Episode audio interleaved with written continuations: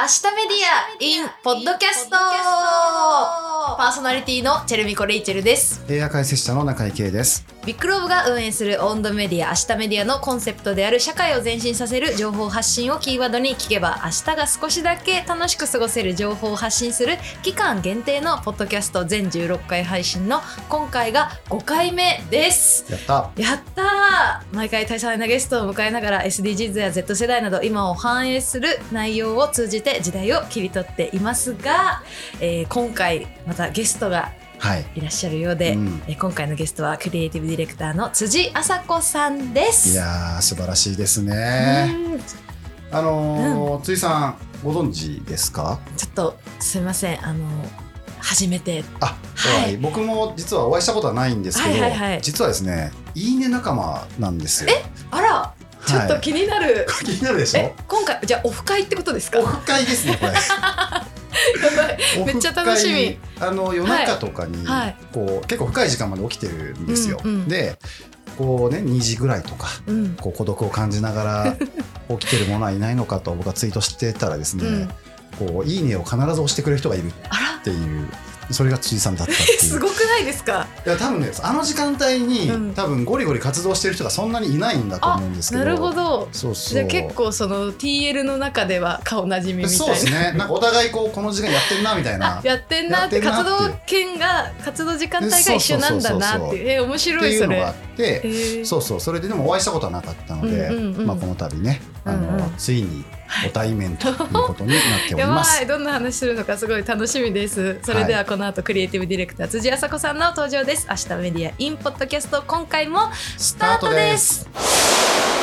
さあそれでは今回のゲストをご紹介しましょう。クリエイティブディレクターの辻麻子さんです。よろしくお願いいたします。よろしくお願いいします。します。すごい。どうですか？今のはい。聞いてました、聞いてました。もう夜中、いつも仕事してるんですけど、大体、あの、起きてる者はいないのかということが上がってきてね。どうしようってなり起きてるよって思いながらとりあえずいいねで示すっていう、すごいですよね。結構本当に僕ははい逆にそのほとんど寝ない人間なので、はいはいあの起きてるの当たり前なんですけど、ショートスリーパーですか？そうですね。辻さんでもね、ほとんどだから起きてますよね夜中とか。結構起きてますね。夜中に仕事するタイプってことで夜すか？中にも仕事をします。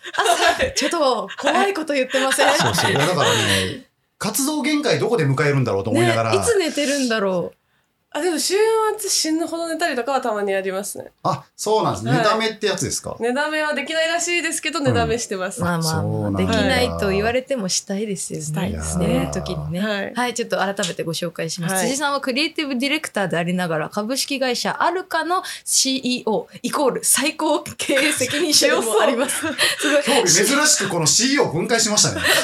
CEO でいいのにちゃんと、ね。あの台本に書いていただいて、ていうね。はい。最高経営責任者 CEO はい。かっこいいアルカはどのような会社なんですかということでちょっとご説明いただけたらと。ありがとうございます。えっと、ある、私がやってるアルカという会社は、あの、クリエイティブアクティビズムっていう言葉を掲げて、仕事をしてまして、うん。アクティビストとかアクティビズムって聞くとなんとなくこうプラカードとかうん。署名活動とかそういうイメージが強いと思うんですけど、もちろん私個人としてはあの、まあ、そういう活動もする時はあるんですけど会社としてはあのクリエイティブを、えー、とアウトプットとしてお仕事させていただいているので例えば広告で言うとテレビ CM みたいなものだったりとか、えー、と新聞広告みたいないわゆる広告物を作ったりとかあるいは、えーブランディングっていうと商品のパッケージ作ったりロゴネーミング作ったりとか、時には施設の新しい商業施設の内装を作ったりとか、まあ、いろんなものを作る仕事をしてましあて、なるほど。そういうこう表現とか作る、まあ、クリエイティブの手法で社会に対してどんなことを提示できるのかとか、うんうん。まあ、問いかけられるのかとか、まあ、どんな小さな声を拾い上げられるのかみたいなことを考えながら仕事をしているアクティビストたちが集まっている会社です。なるほど。えじゃあ前回とか前々回にも話した、はい。その作る側の人ってことですよね。そうですね。の商品とか、あのその商業面とかで作っているものがあるよっていう感じなんですね。そうですね。あーすごいいやーね、でもなんか、僕思うわけですよ。うん僕なんかそのね、多分今、辻さんって20代半ばですよね。26ですね。はい。あそのぐらいの時って僕多分、あの、鼻水垂らしながらトンボをかけてた年代なんですよ。いやいやいやいやいやで本当にわーってなってたんですけど。わーってなったんですけど、えよくね、20代半ばで確かにそこまでいけるなっていうのはすごく僕、ルーツがすごい気になあ、っていろいろ聞きたいですね。うん。ちょっと、そんな。はそんななんか最高経営責任者なんて強々しようじゃないんですけど、泥臭くやっております。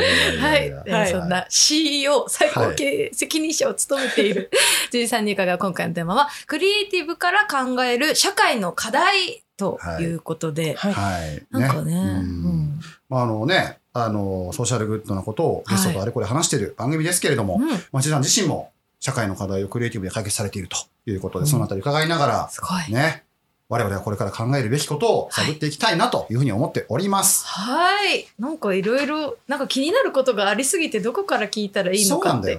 感じなんですけど、うん。まあ、例えば、なんか辻さんがそのはい。クリエイティブディレクターとして、うん。なんかやってきた仕事って何か、どんなものがあったりするんですか？結構いろんなものがあって、あの、これまではクライアントさんと一緒に基本的にお仕事をさせていただくことが多かったので、うんうん。それこそ、うーん、もう、あの、検索ツールのあの会社さんの CM 広告とか、うん。あるいは、それこそさっきお話しした、今うんうん渋谷にあるんですけど、あの、最近、ちょうど今年の9月にローンチした商業施設を作らせてもらったりとか、うんうん。結構形はいろいろあるんですけど、うんうん。総じて、例えば、今年の3月8日、国際女性デーのタイミングで、うんうん。新聞広告4つぐらい作ったんですけど、え結構そういうこう、国際女性デーとか、あるいは6月の環境の日とか、うんうん。あの、まあ、いろんな社会文脈に、こう、紐づく日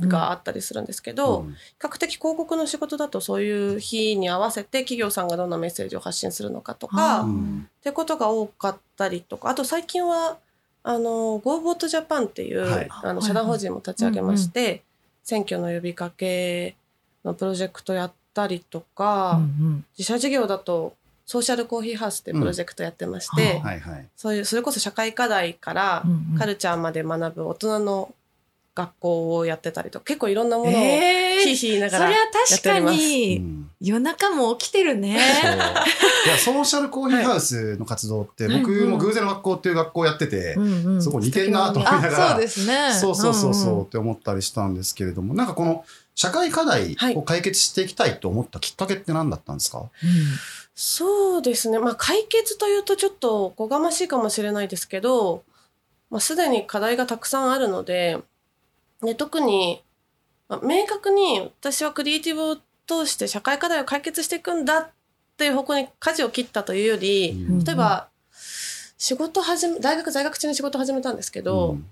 2年目ぐらいの時に初めて、えーと自分のアウトプットを通じてメディアに出させていただく機会があって、で、大学在学中に仕事を始めたこともあって、女子大生なのに、こんな仕事をやってますみたいな見出しが結構多かったりとか、で、そこからちょっと知って独立したりすると、こう女性起業家って言われたりとか、こう、なんか、なのにってなんだろうとか、あれ男性起業家って聞いたことないなとか、まあ、そんなことををちょっとずつ思うようになって、で、まあ、自分自身に対して、まあ、良くも悪くも、そあまあ、ありが、良かれと思ってっていうケースも多いんですけど、受けられるステレオタイプみたいなことにちょっとずつ違和感を持ち始めたときに、言葉から来るものって大きいんじゃないかなってふっと考えて、うん。うん。でこれまで広告の仕事を少なからず携わらせてもらってたものとしてうん。表現が刷り込んでいるステレオタイプがものすごく多いんじゃないかっていうのをちょっと怖くなったタイミングがあって、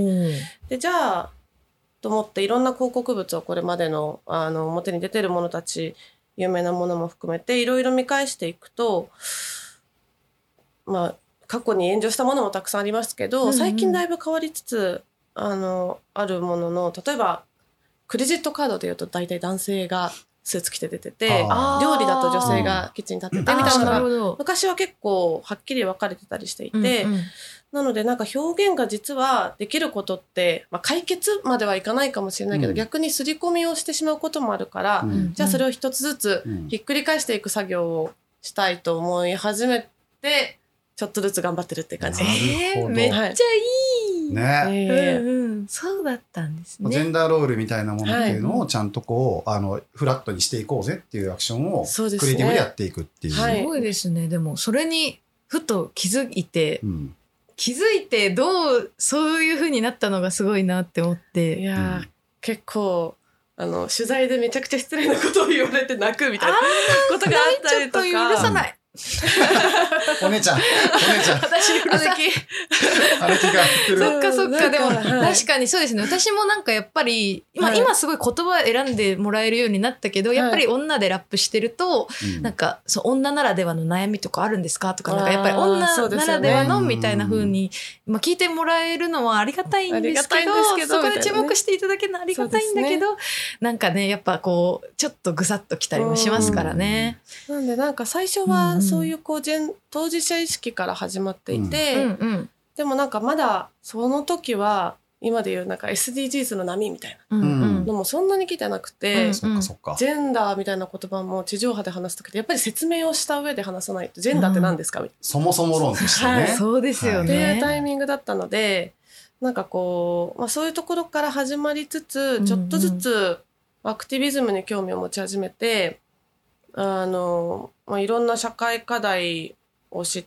てみたりとか、うんうん、っていう中でちょっとずつこう環境に広がっていったりとか、まあ、いろんな軸を知って勉強しながらっていう感じですね。周りで、なんかお友達とかでそういう一緒に活動してる人とかっているんですか？なんか。アクティビストですか？いきなりその一人で、はい、よしやろうかってなるのがすごいなって思って。あでもなんかアクティビズムをやろうってよりかは、うんうん、例えば一番最初は、うんうん、あのジェンダーのこといろいろ勉強しようと思ってた時になんか男性対女性の構図で語られたりとか、うん、結構こう例えば家庭に入ってる女性と仕事してる女性とかなんかすごい本来必要のない対立軸でなんかバトルになってるのをすごく目にしてわかる。そうあれすごい本質的ではない、うん、本来男性が育休取りにくいのと女性の賃金格差ってなんか紐づいてるよねとか思ったので、うんうんうん、じゃあどうやったらそれを解決できるだろうと思ってあのレディーノーズっていうプロジェクトを立ち上げたんですけど、うんうん、あのファクトベースでデータをもとに話せば、うん、なんかこう俺が辛い私がより辛いみたいなそういうなんかまあお互い辛いんだけど、はい、お互い辛くてじゃあどこが紐づいててどこが地続きで今どんな実態があってそれを一緒に変えていかなきゃいけないんだろうっていうなんか目的を同じにするための一つの手法としてファクトベースで見ていこうっていうのでいろんなデータをジェンダーにまつわるいろんなデータをインフォグラフィックスでまとめるっていうのを社内で作ってみたんですけど、うんうん、なんでなんかアクティビズムをやろうっていうよりかはもともとデザインの仕事とかをしてたので、はい、まあとか文章を書いたりはしてたので書くことと表現すること、うん、伝えることっていうのは少なからずまあ仕事をしてきて、うん、じゃあその伝えるというこう、まあ、武器というとあれですけど、うん、武器を通じてなんか社会に貢献できるあり方ってなんだろうとか考えながら。確かに。どうせその何かを伝えるなら、はい、そういう視点も盛り込んで伝えた方が、より明るくなるよねっていう。はい、と思います。なるほど。そこにもう一つ企業の主語をこう、持ち込んでっていうとこかもしれないですけど、なんか企業と一緒に社会にどう向き合っていったらいいのかっていうのを広告の仕事をしてたので、なるほどね、考えながらでも全然なんか足りないって日々なりながら。そうですよね。これ結構踏み込んだ話になるかもしれないんですけど、はい、企業自体の意識の変化っていうものって、まあ、辻さんこうね企業のと対面しながらずっとやってきていて、はい、まあ、本来だったら最前線はこういうことなんだけれども企業的な問題もあって、うん、そこまではたどり着けないクリエイティブだったりとかっていうのも多分あると思うんですよね、はい、その辺の葛藤とかその変化みたいなものってい。うのを感じる瞬間っていうのはありますか、いやめ、まあ、め本当おっしゃる通りでもうそのギャップに死んでる日々なんですけど それゆえに夜が遅くなることが多いんですけどでも本当におっしゃる通りでうん企業もやりたくなくてやってるわけでもないし手を抜いてるわけでもないんですけど、やっぱり関係人口が多いのでどうしても、なんか一つの主語に振り切れないっていうのはどうしても大きい会社さんであればあるほどあって、その葛藤を理解した上でじゃあどう進んでいくのかっていうことを対話しながらやっていかなきゃいけないので、うん。すごく難しい、うん。うんややろうよ。だっていいいいことじゃんってなるんですけど、はいはいはい。なかなか、うん。まあ、難しいことも多いんですけど、まあ、変化で言うと良くも悪くも、うん。まあ、SDGs の波が来て、はいはい。やろうってうん。おっしゃるところはあって、うん。ただやっぱり表現は変わってきたと思うんです。うん。うん。ただ表現は変わっているけれども本質的なところが変わ本当に変わっているかっていうと、うん。まだまだ道半ばで、うん。例えばじゃあジェンダー平等の広告を出している企業の役員比率を見てみると、はいはい。やっぱり圧倒的にまだまだジうん。ェンダーギャップがあったりとか、まあ、環境問題もそうででもじゃあやらない方がいいかっていうと、まあ、そうじゃないと思うので、うん。まあ広告を出していくことで社内の意識が変わっていくこともあったりとか、まあ、環境問題もそうですけど、まあ、一歩ずつできるところからやっていくしかないのかなと思いながら、まあ、広告という手段が本当に今社会のためには一番必要なところ自分ができるところとしては必要なところなのかっていうのは最近ちょっと葛藤してます。うんなるほどね。はい、いやでも確かにそうなんですよ。あの、例えばさっきおっしゃっていたそのね役員比率男性、はい女性の役員比率、まあクォーター制みたいな形で、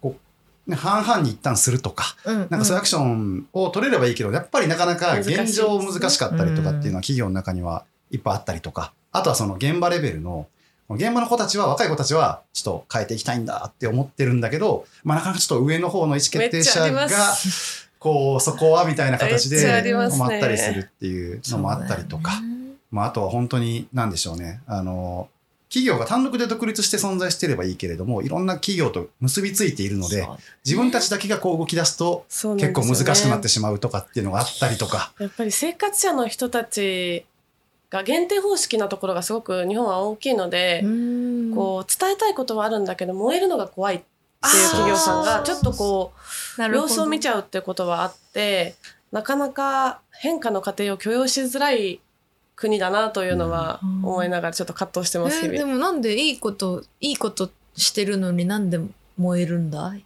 まあいろいろ。燃えるんだ。いろいろ多分確かにね。理由はあっでしょうか。てはい。例えば広告で言うとさっきのジェンダー平等の広告を出したとして、新聞広告だって少なからずお金をかけて打つわけですから、かなり、まあ、企業としては思いを持って少なくとも宣伝担当はその会社の中で思いを持ってやってるわけですけど、でも例えばさっきあのお話出てたみたいに今日本の上場企業の女性役員ってまだ多分56%とか今うんうん。7%いったのかなぐらいなんですね、うんまだまだ。まなので圧倒的にやっぱりまだ経営陣でいうとジェンダーギャップが多いところのが多いんですけあど、うんうんじゃあそれを宣伝担当の人が変えられるかっていうと、うん。そうじゃないでも自分ができる仕事の中では届けられるものって何があるだろうって思って、そういう広告を打つってこともやっぱりあったりするわけですけど、ただやっぱり生活者の側から見ると、まあ、どっちの気持ちもすごくわかるんですけど、うん。その違いってやっぱりわからない。同じ企業の仕事して見るので、うんうん。あんたたちこんな広告打ってんのに全然自分たちの会社の中は女性活躍できてないじゃんみたいな、うんそんなこと言われるのか。やっぱりあったりとか、うんでもそれはすごくリアルな声でもあるし、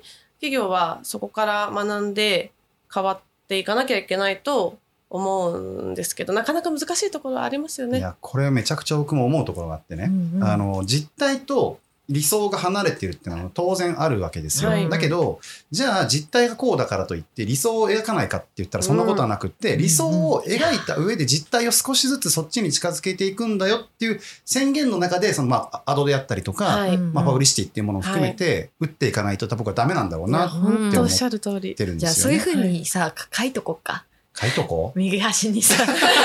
実際は違うけどでもこうやってやりたいんだ。そう夢描くね。って確かに。書いやでもこの「明日メディアインポッドキャストも」このねビッグローブという会社と話をしていると、やっぱそこなんですよね。はい、そのまだまだ彼ら自身もその完璧ではないってことは認識しているんだけれども、完璧な人なんていないもんそうですからね。だけど、まあ、企業としてあるべき姿っていうのはうん。やっぱり世の中には発信していきたいよねっていう形でまあこのポッドキャストがあったりとか素晴らしいしたメディアが存在しているっていうことがあるので、まあ、あの、本当にね、上の人たちにも認識してもらいながら、頑張っていきたいなという完ことです。璧じゃなくてもいい方にそうそうそうそういけるからね。大事なことだと思うんですけどね。そうですね。うなんか、すごく、危うい紙一重もやっぱりあったりして、ううんんウォッシングって言われたりするんですけど、ああ、はいはい。はいなんかウォッシング。はい。やっぱり、それは大前提としてありつつ、うんじゃあ、言ったもん勝ちじゃんって言って、うんすごく変わる気がないんだけど、表面だけ変わろうとするっていうところもやっぱり中にはうんあるんですけど、うんうん生活者の人たちはそういうの見透かすので、はいはい。やっぱり、さっきおっしゃってた通り、宣言をしていくことの大切さっていうのをもう少し、なんか許容していける空気感を作っていけるといいなというのは思いますね。う。うんんあの、ちょっと話を、はい。この、生い立ちじゃないんですけども、はい戻したいんですけど、うんうんうん。海外生活がはいありましたよね。はい ありましたよね。取り調べみたいな。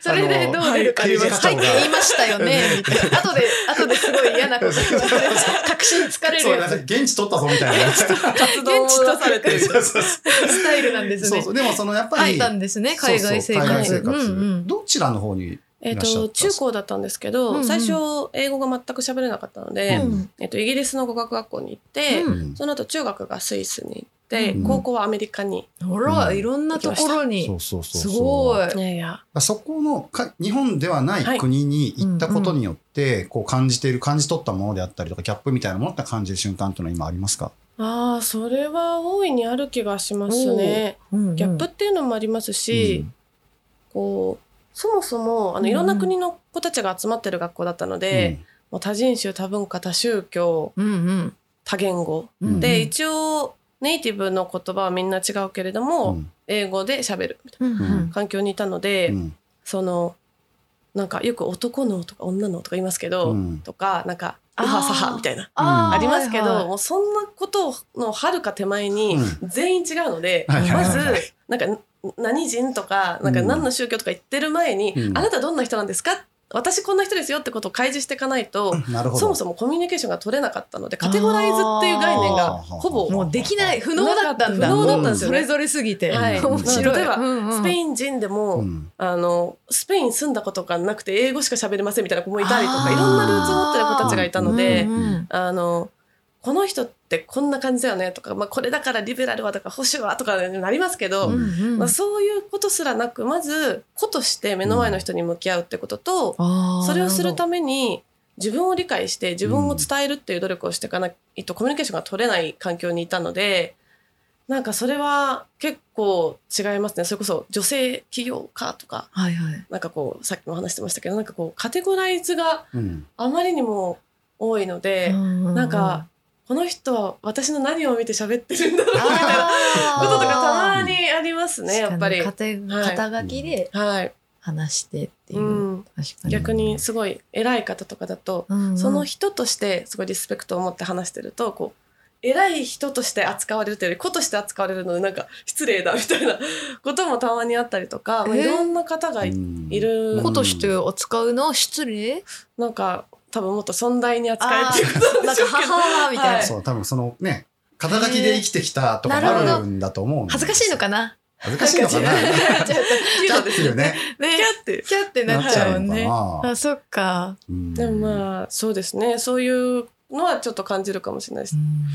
そうあと僕気になっていたのが、そのね、アルカの代表として活動しながらもご本人個人としてもい。ろいろと活動されているじゃないですか、はい。その区分ってどうしてるんですか、区分は、うん。まあ、正直あんまりなくて、まあ一応法人格としてはもちろんあって、うん。うん例えば、えっ、と、まあでも何のために、まあこういう場でお話しさせていただく機会もそうですし、えっと、報道番組に出てるんですけど、うん。うんまあ、報道に出させていただくのかもそうですし、なんかなぜメディアに出るのかみたいなことを時々自分でも考えるんですけど、うんあの、やっぱり目的が社会、自分以上に主語が社会にあるので、うんそうすると、例えばさっきまさにご質問いただいたことで、企業がなかなか世論が形成されないと動きづらいと。うん。うん。じゃあまず生活者の人たちの中での空気を作っていくことが必要ですよねと企業が動きやすくするためにと。うん。じゃあそのためにはどうしなきゃいけないんだっけっていうとメディア側から働きかけていくことが必要なので、じゃあメディアに立ってうん。お話しするってことも一つだし、あるいはもう少し近い距離でうん。例えば SNS の140字で伝えることがテレビの5秒の尺で話すよりも実は届くものってあったりすると思うので、うん。じゃあ日々の SNS でうん。社会の話をするとか、まあ、そういうこうなんていうかもちろんそれが最終的に企業さんに返ってくるってことはあると思うんですけど、うんうん。なのでなんかもちろんあるかはすごく自分にとっての大きな居場所なんですけど全てのなんかこう帰結する場所はやっぱり社会なんですよねあるかも含めて。うん。で何のために広告を作るのかも同じだうし、ん。あんまりなので手法にこだわってないのかもしれないです。うん。こうそれが広告だったりとか発信する仕事だったりとかあるいはまだやってない何かかもしれないですけど、うんうんうんなんかいつかそれこそね映画やりますみたいなこともあるかもしれないですけど、なんかそういう手本に限らず社会に向き合うっていうことをやり続けていたいなという共通項っていう感じかもしれないです。なるほどね。はい、じゃあめっちゃ分けてるっていうよりはそこが共通項としてあって、そうですはい、なんなんかすごいね、はい。あのつい最近うんうん。僕はツイッター見てたらですね、はい。あのついさんがね ねツイッター見すぎじゃない？いやいやツイッター見すぎなんだよ俺。映画見てるかツイッター見てるかしかやってないまた原稿書いてるかしかやってないからさ。ただねうんいるのよ。ちょこちょこ。ちょこちょこ最近ちょっと減ってますけどね。そうそう、はい。ででねこの間ねうん。あの夜何時だったの仕事番組の収録があって、終わってそう力尽きててパッとツイッター見たら、こう寂しさについて語ってたんですよね。え何それ？スペースツイッターのスペースってあるじゃないですかあー喋、るやつ。はいはいでこう寂しさについて語ってて、うん。幅広いなと思って 社会課題かはい。らすごいパーソナルな寂しさという、まあ、哲学的なお話をされてて、うんうんうんなんかそのなんていうのかなそのこうなんというか、はい。そのバランスがすごくいいなと思っててなんか人に言葉を届ける時ってまあね時にこうやっぱ真面目なことというか大きなことも言わなきゃいけないけれども、うん。でもそうなると人との距離感が離れていってしまうというか、んんこの人はこういうことを言っている人だから、ちょっとこう、自分、すごく個人的なんでうん。接しづらいな、みたいなことがあるけれども、寂しさって多分誰だってうん。そう覚える瞬間っていうのがあって、そこについてみんな、おいでよ、みたいな形でやられてたんですよ。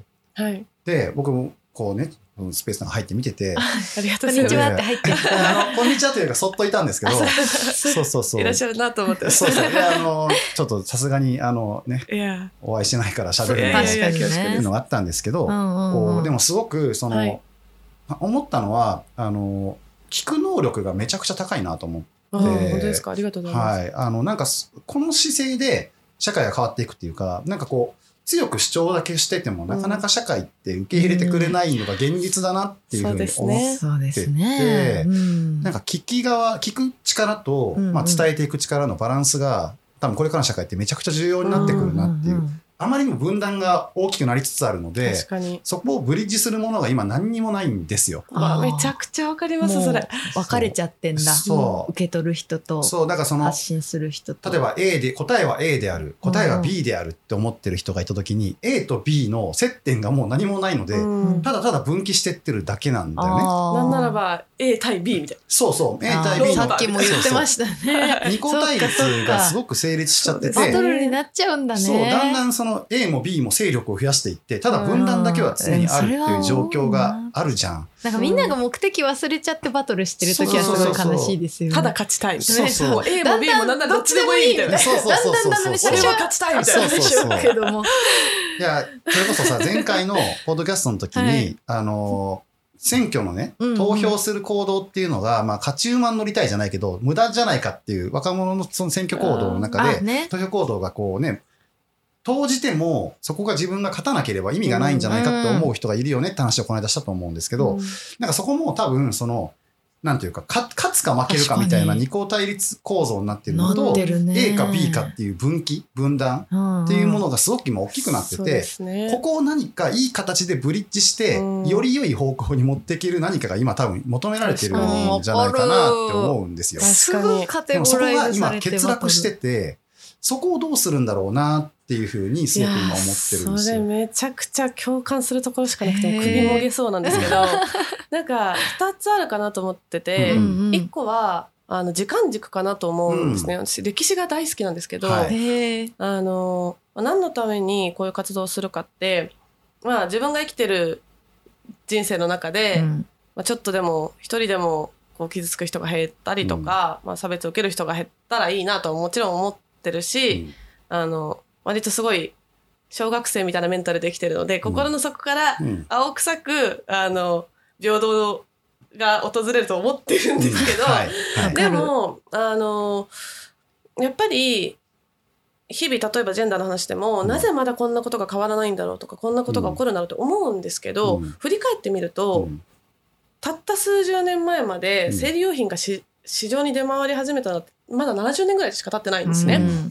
で本当もうそういうふうに一歩ずつ変わってきてるし変えてきてる人たちがいるんで、うんまあ、スピードは遅いことはあるかもしれないですけどカテゴリーによっては。ただまあ前進しているので、まあ、一歩になればいいもう十分っていううん感覚で,、で選挙の話はまさにそうで毎回点で見ちゃうんですよね、うん。140字ツイッターとかも、うん。なかなか時系列で追えないじゃないですか。そうですね。の1個のツイートなので、まあ、終えてギリツリーぐらいで、なのであのもちろん今回の選挙でこうだったああこう思ったとかあ自分たちってマイノリティなんだなと思ったって落胆する気持ちもあったり人によってはあるところはあると思うんですけど、まあ、続けていくっていうことがもう何よりも大事だと思うので、うん。そのなんかちょっとこう目の前のものにこうのめり込みすぎずちょっとだけ引いてあの自分の目に入れる時間軸を広げるっていうことが一つかなと思うのと、なんかメディアの伝え方も、うん。今回の衆院選の争点はってよくやりますけど前回はどういうことがあってじゃあその前の時はうん。どんな党があって今までこういうふうに変わってとかっていううん。変遷をもうちょっと、うん。確かに。あの連ドラのいきなり途中から行かないで、ね。最初からあらすじを言ってくれ流れ見ないとっていう面白くないですもんね、っていうなんか時間軸っていうのとちょっと話が長くて恐縮なんですけど。もっと話して。ありがとうございます。でもう一個はあのこの間今おっしゃっていただいた寂しさについて考えてみようっていうスペースをやったのは、うん。なんかこう討論番組とか時々出させていただくんですけど、うん。なんかもちろん主義主張が明確にはっきり比較的はっきりしてる方なので、うんうん。あるものもあるんです。選択的夫婦別姓は賛成か反対かみたいな、うんうん。でもなんかそういうまさに二項対立でなんていうか戦い合うみたいな。でどっちが勝ち負けみたいなことはもちろんあるんですけどでもそんななんか100か0かじゃないのでなんかそういう視聴者側が勝敗を決めるみたいなそういうことではないうん。それぞれの形があることを知りたいみたいなもうちょっと、まあ綺麗な言葉にしちゃうと多様性なんですけど、うんでもみんな違ってみんないいよねではなく、うんみんな違う以上みたいな、なんかそれぞれの違う視点をただあるということを机に並べるっていう場所をやってみたくて、うん。うんでちょうどその時なんか寂しさみたいなテーマがホットトピックだったんで、うん。それについてやってみたっていう。そうそれを眺めていたっていう。あまさにでもね並べて眺めてみるっていう場所に結論のない会話がもっともっと必要だと思うんですよね。本当そうだと思う。ね。もうね、ここでね、話切らなきゃいけないんだけど、一個だけ聞きたいのは、え？本当に、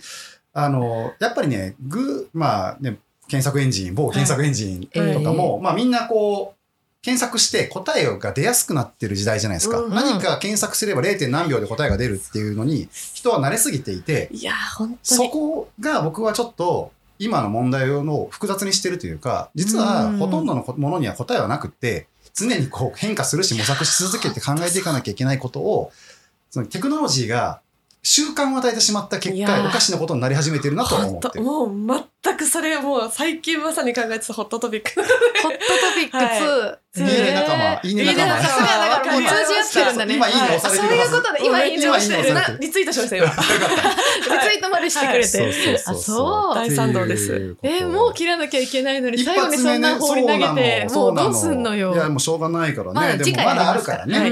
ということでございましてね、クリエイティブ含めいろいろとお話してきましたけれども、お時間となりました。はい。ちょっとまた次回もたくさんお話ししたいということで、えーはい。今日は一旦ここまでです。はいじゃあ改めましてゲストはクリエイティブディレクターの辻麻子さんでした。そしてここまでのお相手は中井圭と、チェルミコレイチェルでした。